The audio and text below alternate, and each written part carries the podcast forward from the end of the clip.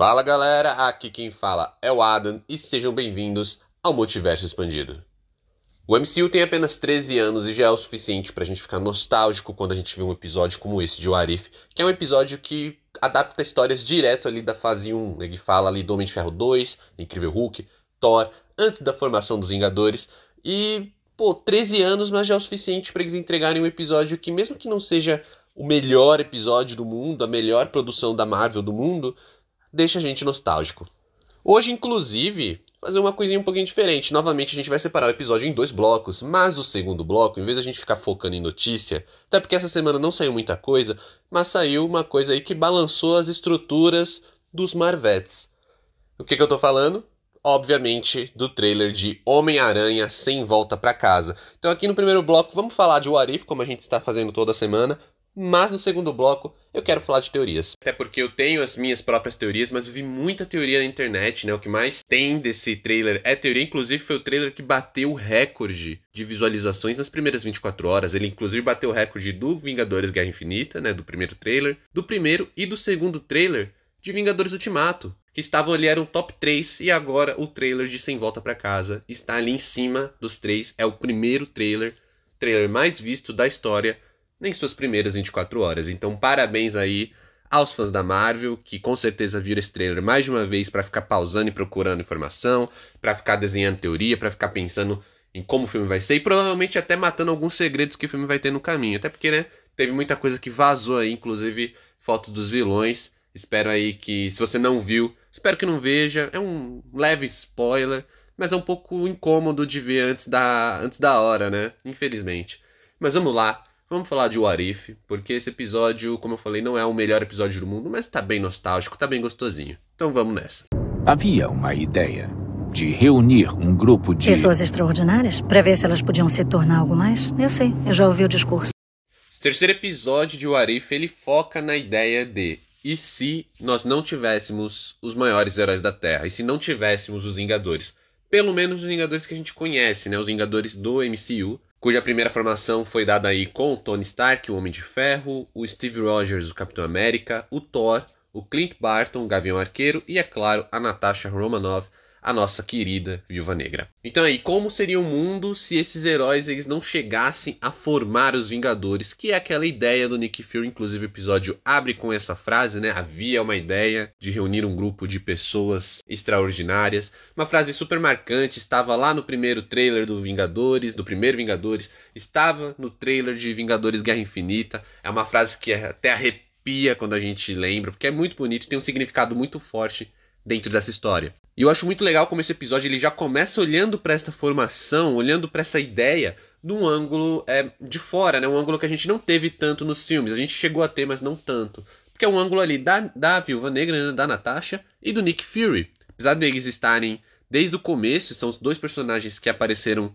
lá no começo do MCU junto com o Homem de Ferro, né? O Fury aparece já no primeiro filme do Homem de Ferro, na pós-créditos. E lá em Homem de Ferro 2, que é o terceiro filme do MCU, a gente tem a presença novamente do Nick Fury e também da Natasha Romanoff. É claro que a gente também não pode esquecer do Coulson, que é um personagem que tá ali em toda a fase 1, né? Ele tá no primeiro Homem de Ferro, ele tá no segundo Homem de Ferro, ele tá no Thor, ele é a presença da SHIELD no Thor, né? Onde a gente não tem a Viúva Negra, a gente não tem o Nick Fury, e ele está em Os Vingadores. Então ele é um personagem que está ali também na fundação do MCU, né, nos primeiros filmes tudo mais. É um personagem importante, personagem que tem uma leva de fãs, principalmente por causa da série que ele estrelou, né, Marvel Agents of S.H.I.E.L.D. E eu acho muito legal você colocar um episódio justamente com foco ali nesses personagens que são mais humanos. Pô, o Coulson é um cara que toda vez que ele aparece, ele tem uma, uma tirada boa. Né? E aqui a gente vê quando ele vê o Thor, ele elogia ali, ó, oh, o cara é grande e tal, e tem um cabelo lindo. é uma coisa que né, a gente faz piada, tem memes com o cabelo do Thor. E é legal ver isso nas produções, sabe? É bem maneiro, principalmente porque a gente tá trabalhando com personagens também que são em tese como nós, né? São só humanos. Eu vou dizer uma coisa que eu gosto muito na Marvel, é a forma como eles ali, o Kevin Feige, a, a produção, os roteiristas, os diretores, eles compreendem muito bem a personalidade dos personagens que eles têm em mãos. Eles fazem uma personalidade, eles constroem a personalidade do personagem. É claro que os personagens evoluem, a prova disso maior é o Tony Stark e o Steve Rogers, que eles evoluíram durante 10 anos, são os personagens que tiveram o melhor arco, assim, os melhores arcos do MCU. Com destaque ainda um pouco mais para o Tony Stark, que é o personagem que iniciou tudo, claro. Mas eu gosto disso, eu gosto de como eles compreendem essas personalidades de personagens e eles trabalham muito bem em cima disso. Eles não criam ações que os personagens não fariam, sabe? A gente nunca estranha esses personagens. Dá até aquela, aquele gostinho, assim. Parece que essas pessoas, esses seres, eles existem de fato. Porque eles tomam decisões que realmente são coerentes com as suas personalidades. E aqui a gente tem uma forma de explorar um pouco mais a personalidade de personagens que não tiveram tanto destaque nos filmes. Novamente aí, como eu falei, o Fury, a Romanoff, o Coulson. E é sensacional como eles complementam bem isso, né? Todas as tiradas da Natasha, a forma como ela escapa quando ela é presa, a reação dela ali quando o Tony desmaia, né? Que ela, ela vê que ele morreu, a reação dela quando ela descobre que o Clint Barton morreu, é muito coerente com tudo que a gente conhece da Natasha. E o Coulson não preciso nem falar, né? Porque olha a senha do cara. A senha dele é eu, Steve, Steve, Steve é, coração. Pô, o cara que é super patriota, que ele manda na cara do, do Steve Rogers, assim, que tipo, estrelas e listas talvez sejam necessárias hoje em dia. A senha dele representa todo esse amor que ele tem pelo Steve, mas também o 4 de julho, né? 7-4, que é 4 de julho, que é o dia da independência americana. Então, é um personagem, assim, que é o que eu falei a Marvel compreende quem são esses personagens e trabalha muito bem com isso. Eu acho isso incrível. E eu acho que esse episódio é o grande trunfo dele. É ter muito bem posicionado as personalidades desses personagens. Inclusive. Havia uma ideia de reunir um grupo de. Pessoas extraordinárias? Para ver se elas podiam se tornar algo mais? Eu sei, eu já ouvi o discurso. Aliás, esse é o primeiro episódio onde a gente não tem o Vigia falando o que foi que desencarrilhou toda essa realidade, né? O que, que mudou tudo. Mas ele não faz isso aqui, a gente não tem aqui porque justamente seria algo que estragaria a reviravolta de quem é o antagonista do episódio. Então, muito bem feito ali, muito bem escrito nesse ponto, porque não faria sentido ele mostrar que na verdade o que mudou tudo não foi a morte do Stark, nesse caso a primeira morte que a gente vê, mas sim a morte da Hope Van Dyne, a Vespa, segunda Vespa no caso, né? Filha do Hank Pym, que é um personagem bem controverso nos quadrinhos, eles esconderam bem esconderam, mas eles nunca trouxeram muito disso para o MCU. Nos quadrinhos ele tem mais de uma personalidade, ele tem mais de uma identidade super-heróica ou até vilanesca. Ele é um cara que tem arcos dos Vingadores onde descobre que ele bateu na esposa. Então, assim, é realmente muito controverso. E o MCU resolveu não adaptar tudo isso, né? Não trazer toda essa, essa coisa para os personagens. Só que aí, por exemplo, a gente tem nos quadrinhos, quando ele bateu na esposa, ele não estava, ele não era o Homem-Formiga. Ele estava sob outra identidade. Ele era o Jaqueta Amarela. Então o MCU ele faz essa distinção. Aparentemente, toda vez que a gente tem nesse núcleo o herói, ele é o Homem-Formiga. Mas quando ele está com o lado vilanesco, é o Jaqueta Amarela. Então, o antagonista do primeiro filme do Homem-Formiga é o Jaqueta Amarela. O, agora, o Hank Pym, nesse episódio, onde ele é o vilão, ele não está com trajem do Homem-Formiga, ele está com trajem do Jaqueta Amarela. Então é uma distinção que faz muito sentido, até porque o Homem-Formiga é um personagem que está num núcleo tão infantil, tão mais light assim do que todo o MCU, né? A gente tem núcleos mais mais pesados, mais dramáticos, e a gente tem núcleos mais lights, mais tranquilos, mais gostosinhos sessão da tarde. O Homem-Formiga é esse núcleo mais gostosinho sessão da tarde. Então, eu acho que faz sentido você não querer atrelar o Homem-Formiga, o personagem Homem-Formiga, a identidade Homem-Formiga, a coisas tão pesadas assim, até o lado vilanesco que poderia surgir. Então, para mim, faz bastante sentido. Eu acho interessante essa coisa no, no episódio, porque acaba sendo um easter egg para quem lê quadrinhos, mas tem uma função narrativa muito clara. E eu, eu gosto também quando a Marvel faz isso. Ela faz isso em alguns filmes, nem todos, mas ela faz isso em alguns filmes. E aqui funciona até para trazer esse, esse lado de plot twist, assim, uma reviravolta. Inclusive, é uma reviravolta que no episódio inglês ela é um pouco mais fácil de, de matar, né? Ela quase automática, porque a Viva Negra ela fala It's all about hope. É tudo sobre hope. Ou, né, hope é esperança, mas nesse caso, como é o nome, a gente não traduziria. Então, assim, é tudo sobre a hope. E aí você já remete que o personagem ali, a filha do Homem-Formiga, filha do Hank Pym, se chama Hope. E em português ela fala é sobre a filha que morreu. Confesso que eu fiquei algum tempinho ali pensando sobre a filha que morreu, filha, filha. Eu lembrei, né, toda a ligação do Hank Pym com a Shield. Eu falei, é, se alguém se vingaria da Shield é, sem escrúpulos de sair matando por causa da filha, com certeza seria o Hank Pym. E acabou sendo, e achei bem legal. Isso é inclusive a forma como eles foram trazendo outras camadas do MCU, né? Primeiro eles trouxeram, né? A gente tá ali na fase 1, que é aquela coisa mundana, o Hulk, o Tony Stark. Aí a gente já vai entrando no Thor, mas quando o Thor não tem poderes, tanto que ele é morto por uma flecha. É o Clint Barton, Natasha Romanoff, a gente tá bem ali na fase 1 mesmo, bem pé no chão. Aí de repente vem o Loki, vem com o exército de Asgard, vem com, com aquele cubo de gelo, né? Que é, um, que é um, uma arma que existe nos cofres de Asgard. Já vem com aquilo lá, já, já entra um pouco no que a gente vê no primeiro Thor, no primeiro Vingadores. Aí a gente tem o Hank Pym. Então ele vai misturando referências, assim, e novamente, como segundo episódio, trazendo personagens que, em tese, a gente não tinha visto juntos até então. Inclusive tem uma, entre aspas, batalha final ali bem divertida de acompanhar, né? Que é o Fury versus o Hank Pym, mas na verdade é o Loki. No geral, eu achei um episódio que não é tão corrido até bem escrito. Mas assim, não é tão impressionante, né? Não é aquele episódio tão marcante, empolgante como foi os dois primeiros episódios, né? Tanto a Capitã Carter quanto o T'Challa Star-Lord, acho que geraram episódios muito mais interessantes de acompanhar. Mas aqui é como eu falei, ele não é tão empolgante, mas ele tem esse quê de nostalgia que, nossa, agrada bastante. Eu gostei outra coisa dele, é que ele se passa, né? Traz isso pro, pro espectador, que não é o espectador mais assíduo da Marvel, da grande semana do Fury.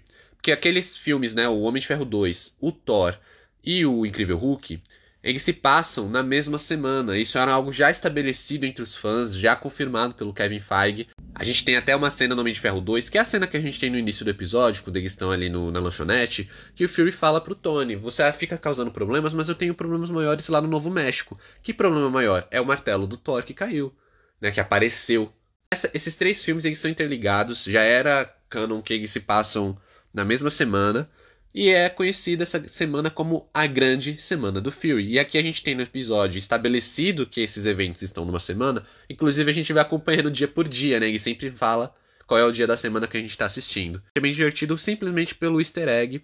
Outro easter egg legal é a gente ver alguns rostos conhecidos ali de agentes da SHIELD, que na verdade são agentes da Hydra. Então a gente tem, é, se você assistir Soldado Invernal e vir aqui assistir esse episódio, você vai reconhecer alguns rostos, inclusive o do personagem interpretado pelo Frank Grillo, que depois ele vira o Ossos Cruzados, que também está em Guerra Civil. E por último, eu acho que outra referência bastante interessante é outro discurso. A gente falou aqui do discurso do Nick Fury, mas a gente também tem aquele discurso bem marcante do Loki, né, sobre o glorioso propósito dele, enquanto o ser humano, os terráqueos, eles devem simplesmente se ajoelhar porque eles foram feitos para serem governados, eles são feitos para serem subjugados por algo superior. É o que ele fala lá no primeiro Vingadores e agora ele fala novamente neste episódio de What If. E outra coisa que esse episódio me deixou bastante curioso foi para ver qual seria a formação dos Vingadores aqui, né? Porque a gente tem o Steve Rogers, que não, não morreu, ele não foi vítima ali do Hank Pym, porque também estava congelado, né? Eles não tinham descoberto o Steve Rogers ainda. E a Capitã Marvel, que surge ali na última cena do episódio. Aliás, eu adoro Capitã Marvel, sei que muita gente não gosta, mas eu amo a Capitã Marvel desde os quadrinhos. Eu não morro de amores pelo filme, mas eu gosto da Brie Larson, eu gosto da versão da Capitã Marvel dos filmes. E aqui foi ótimo vê-la é, aparecendo, mesmo que tenha sido essa pontinha. Eu espero muito que ela apareça em outros episódios também, porque eu gosto da Brie Larson e eu gosto da personagem. Então é isso, um episódio um pouquinho mais fraco que os anteriores, mas muito nostálgico, menos empolgante divertido, tecnicamente não tenho o que falar, né? Todos os episódios estão mantendo um nível de qualidade altíssimo.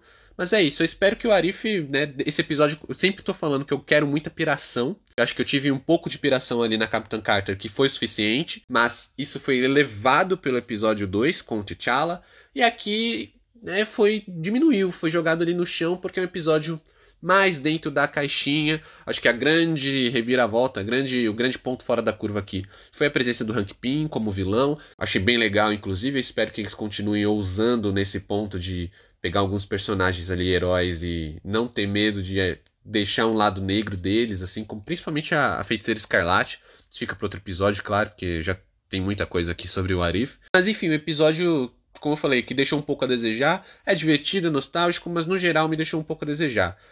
Havia uma ideia de reunir um grupo de. Pessoas extraordinárias? Pra ver se elas podiam se tornar algo mais? Eu sei, eu já ouvi o discurso.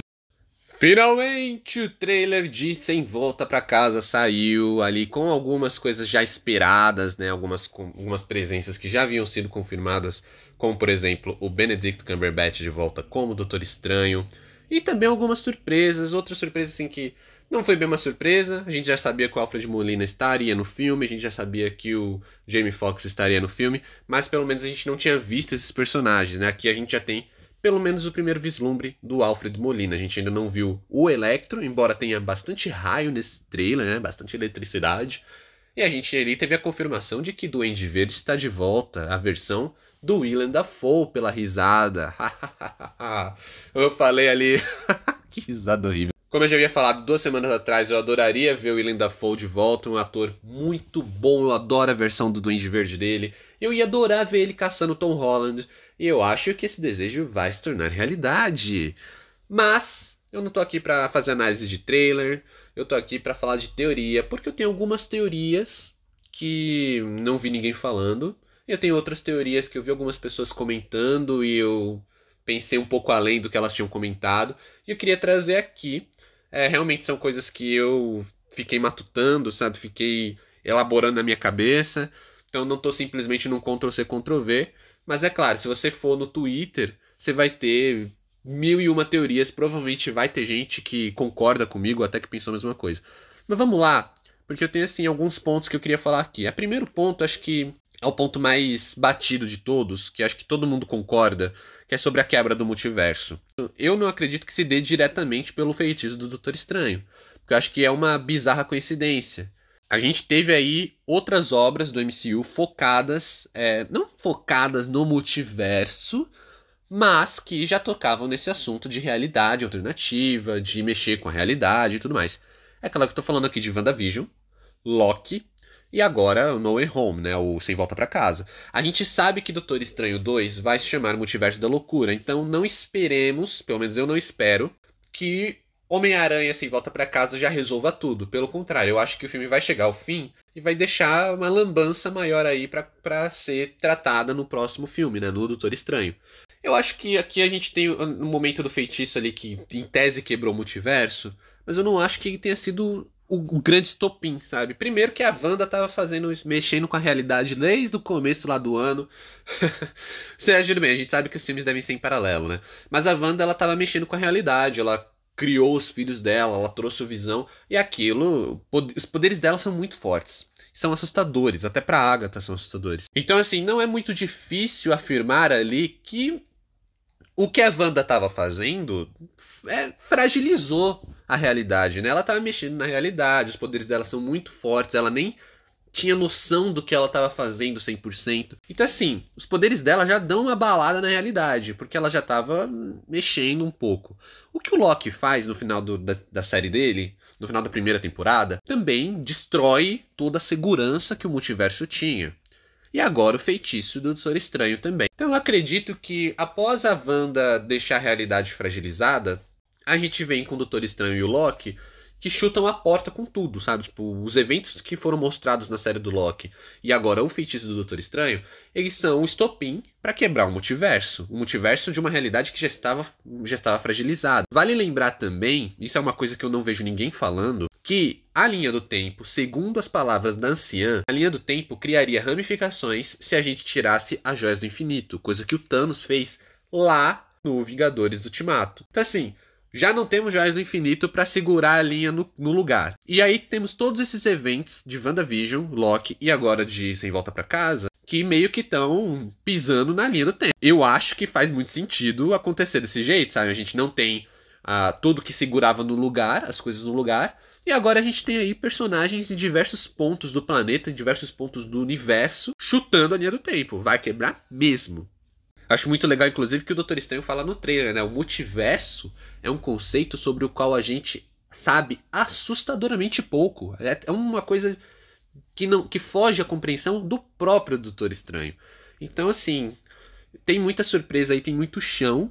E quando eu falo tem muito chão, não estou nem me referindo ao Homem-Aranha e o Doutor Estranho. Eu acho que isso vai ter ainda muitos anos para se desenvolver. Se eles resolverem o multiverso em Doutor Estranho, eu acho que ainda vai ter consequências mais para frente, sabe? Talvez até consequências com Homem-Aranha, mas eu vou chegar lá. Outra coisa que eu tenho como teoria, eu vi alguém falando isso no, no Twitter, se eu não me engano, que é, falou algo do tipo: não seria bizarro se o Doutor Estranho quebrasse o feitiço justamente porque o Peter Parker não cala a boca, justamente porque atrapalha. E assim, embora o trailer passe a impressão de que ele ficar falando, né? O Peter Parker do Tom Holland não consegue calar a boca. Inclusive, eu me relaciono muito bem com isso, me identifico pra caramba. Mas enfim, Peter Parker do Tom Holland não consegue calar a boca e o fato dele ficar falando ali parece que atrapalha o Doutor Estranho.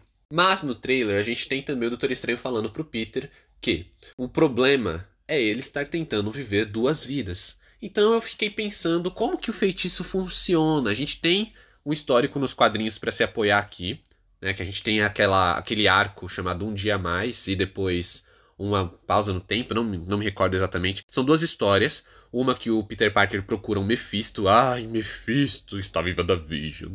Ele procura o Mephisto pra que as pessoas esqueçam quem ele é, fazer um pacto com o diabo e tudo mais. E aí ficou por isso, ele fez o pacto e aí todos os fãs odiaram. Aí a Marvel, um ano depois, falou assim: não, calma, tem algo mais aí, não foi simplesmente um pacto com o diabo. Foi o Doutor Estranho, ele se juntou com o Tony Stark, com o Reed Richards, eles fizeram um vírus, um vírus mágico e as pessoas iriam esquecendo. É, e aí no final, as únicas pessoas que não esqueceram foram foram a Mary Jane e o próprio Peter Parker, obviamente. Enfim, a gente tem essa base nos quadrinhos.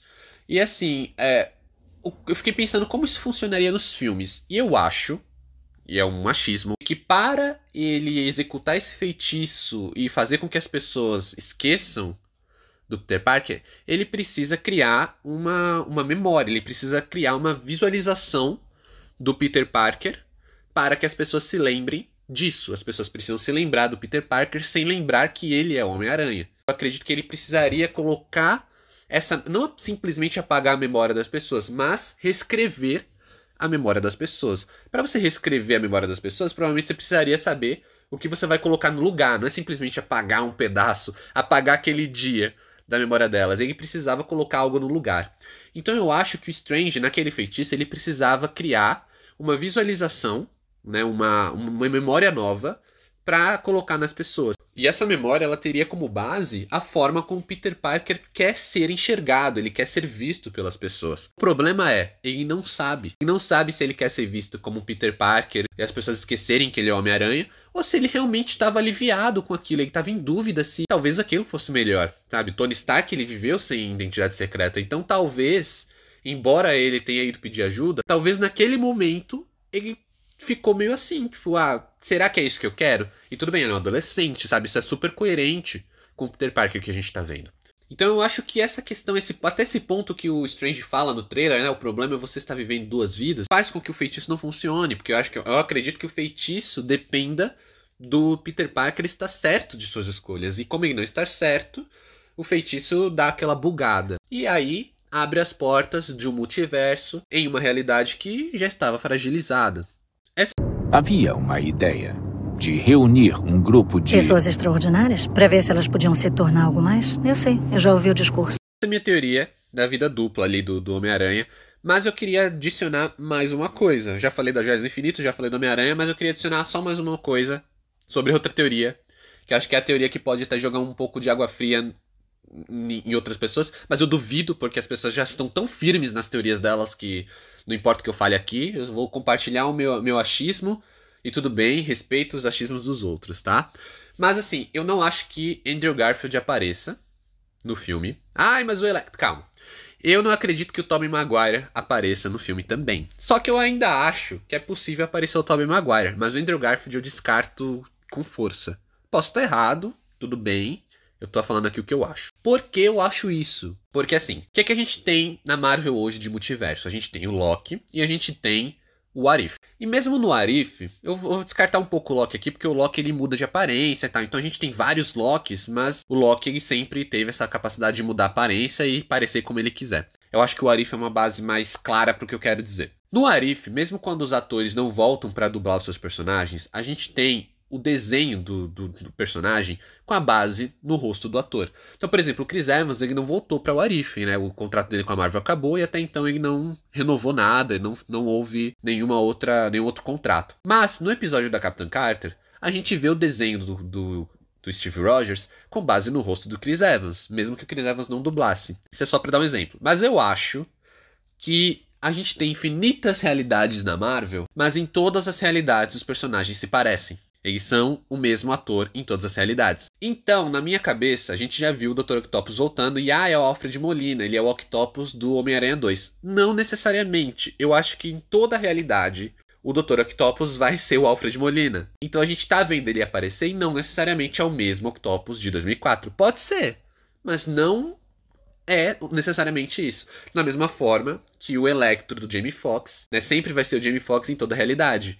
Ah, então quer dizer que esse Electro é o do Homem-Aranha, né? Do espetacular Homem-Aranha 2. Não necessariamente. Isso é o meu achismo. Partindo desta ideia, eu acho que o Homem-Aranha, em toda realidade, ele vai se parecer com Tom Holland, mesmo que ele viva outras vidas, outras histórias, como os outros filmes. Eu acredito até que seja possível que a Marvel traga esses outros aranhas, só que assim, com o rosto do Tom Holland. Então o Tom Holland usando o traje do Andrew Garfield, ou o Tom Holland usando o traje do Tobey Maguire. Então assim, de cara eu não acredito que eles voltem, o Tobey Maguire e o Andrew Garfield voltem.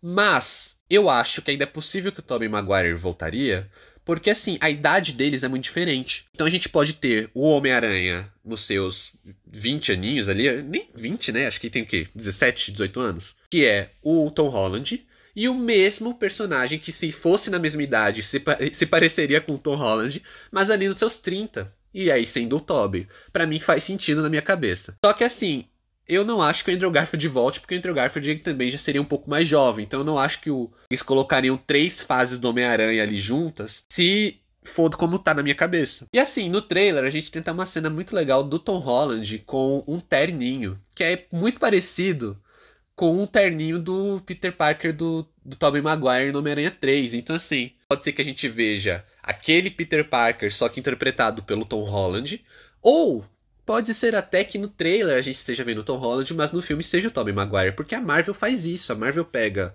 os trailers e muda uma ceninha ou outra, faz um cortezinho aqui, né? A gente tem muito disso no trailer de Ultimato, onde a gente tinha cenas dos personagens com outros trajes e tudo mais. Mas enfim, nada impede do Tobey Maguire estar ali naquelas cenas. E aí seria até o pessoal tá falando que o, que o Octopus tá, né? O Hello Peter não foi pro Tom Holland, foi pro Tobey Maguire. Mas assim, só pra para fechar aqui, o que eu quero dizer é porque realmente o pessoal ficou muito pirado de que, nossa, a gente vai ver os mesmos personagens de antes. Não acho exatamente isso.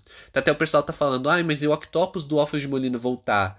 Não estraga a redenção que ele teve? Não, porque ele pode ser um octopus de uma terceira realidade que a gente não viu. Não tem filme dessa realidade. Ele tá vindo do multiverso, ele não tá vindo no filme Homem-Aranha 2, sabe? É o Alfred Molina em. a cara do Alfred Molina em tudo. Então, assim, particularmente eu acho que tá um pouco cedo para firmar com todas as certezas do mundo essas teorias. É muito legal essa piração, é muito divertido tudo mais. Como eu falei, eu sei que vai contra os achismos de muita gente. Mas tudo bem, é o meu achismo, eu respeito dos outros, eu só espero que respeitem os meus também. Vamos aguardando e fomentando esse hype até dezembro, porque, olha, quatro meses aí pra gente criar teoria, pra gente ficar piradaço com Homem-Aranha sem volta para casa. O filme já bateu os trailers ali, então tem tudo para ser um filme de muito sucesso. Espero finalmente que a gente tenha um o filme do Homem-Aranha dentro do MCU. Eu quero o filme, sabe? Eu quero um filme ali que chegue perto, porque eu não acho que vai superar, mas que chegue perto de Homem-Aranha 2. Então, é isso. Obrigado por ouvirem até aqui, realmente porque esse episódio eu acho que vai ficar gigante. Falou e até mais.